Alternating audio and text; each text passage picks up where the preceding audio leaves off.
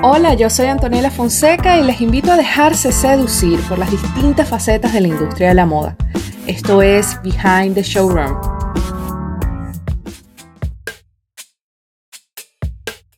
La moda es la que nos cuenta la historia muchas veces.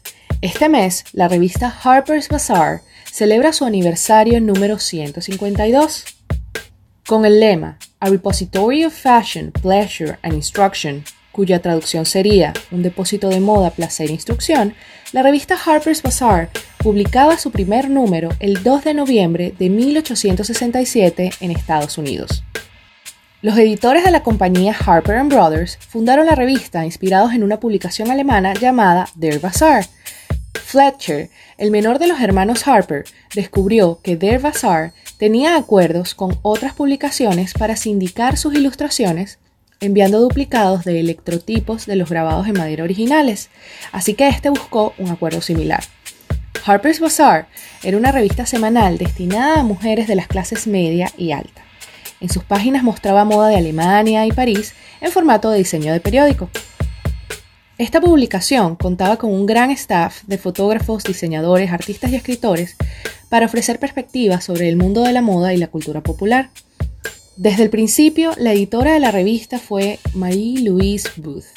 Aunque la revista en principio no tocaba temas políticos, Booth convenció a Fletcher de abrir un espacio para ello, pues para estar completamente a la moda uno tenía que ser progresista. Esta explicación le permitió hacer que Harper's Bazaar se convirtiera en la primera revista convencional en respaldar el sufragio en su edición del 12 de julio de 1869 reforzaron este mensaje con otros artículos sobre la importancia del trabajo y la educación para las mujeres, al mismo tiempo que presentaban las modas feministas de la época como vestidos y chaquetas a medida.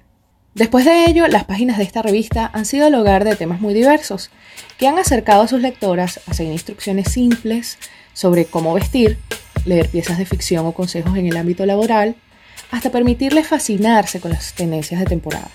Sus páginas también han reunido a grandes escritores como Charles Dickens, Alice Meynell, George Eliot, Henry James, Daisy Fellows y Eleanor Hoyt Brainerd.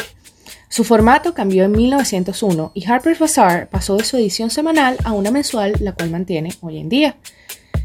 En 1913 la compañía Hearst compró la revista. Desde entonces ha sido operada por la misma compañía.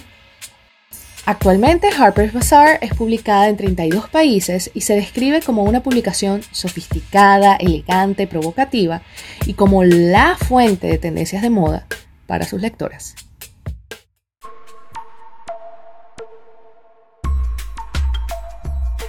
Ahora hablemos de industria. Según la compañía CoreSight Research, el mercado de ropa de tallas grandes para mujeres en Estados Unidos tendrá un valor total de 30.7 mil millones de dólares en 2019. La consultora destacó que este mercado no parará de crecer y estimó que para 2025 su valor rondará los 36.3 mil millones de dólares. Es por esto que en los últimos años las marcas minoristas han incluido tallas extendidas en sus prendas, con el objetivo de satisfacer ese mercado. De igual manera, las marcas de lujo, que siempre se han destacado por sus tallas pequeñas y su exclusividad, han empezado a repensar este mercado y a sumarse a las filas de la inclusividad, ampliando su selección de tallas en la confección de sus prendas de vestir. En este segmento hablaremos de innovación y sostenibilidad. La empresa online italiana Jux Net-a-Porter se ha asociado con el príncipe Carlos de Inglaterra para lanzar un nuevo proyecto que brinda a un selecto grupo de estudiantes del Reino Unido e Italia la oportunidad de diseñar una colección de moda sostenible. El proyecto se llama Modern Artisan y tiene como objetivo capacitar a los estudiantes en el proceso de diseño, fabricación y lanzamiento al mercado de una lujosa colección cápsula otoño-invierno de ropa masculina y femenina. La colección diseñada por los estudiantes seleccionados será lanzada a mediados de 2020 y será vendida a través de Jux Neta Porter. Y las ganancias de las ventas serán donadas a The Princess Foundation. Hemos llegado al final del séptimo episodio de Behind the Showroom. Les invito a seguirnos en nuestras redes sociales y dejarnos todos sus comentarios allí. Ya queremos leerlos y conectar con todos los que se apasionan por esta industria. Yo soy Antonella Fonseca y me despido hasta la próxima edición de Behind the Showroom.